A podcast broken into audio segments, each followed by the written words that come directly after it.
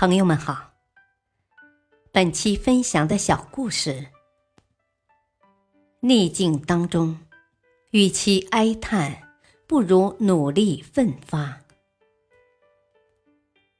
孩子，不要哭，太阳将永远照在我肩上。父亲当年的这句话，令他十一岁的儿子狄更斯终生难忘。狄更斯十一岁时，父亲因为还不起巨额债务被关进监狱。狄更斯不得不同时在面包店和碳粉店里拼命工作，但还是没有挣足钱保释父亲。最终，父亲被法院判为终身监禁。狄更斯去探望父亲，隔着铁栏杆看着他哭了。父亲却对他笑笑，慈爱而坚毅地说了那句话。狄更斯受到了极大的震撼。啊，当时我有一种强烈的愿望，那就是一定要成为一个学识渊博和与众不同的人。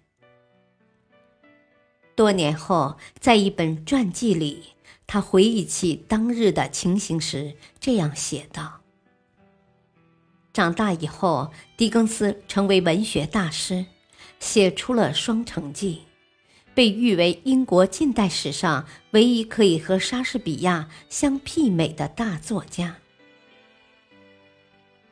大道理，在伟大的人眼中，厄运并非黑暗，却是一道阳光，可以照亮黑暗。那位伟大的父亲就是如此。当他知道厄运难免，就以阳光明朗的信念为儿子注入坚强的信念和勇气。他的坚强与乐观，为世界造就了一个无比卓越的文学家。感谢您的收听，再会。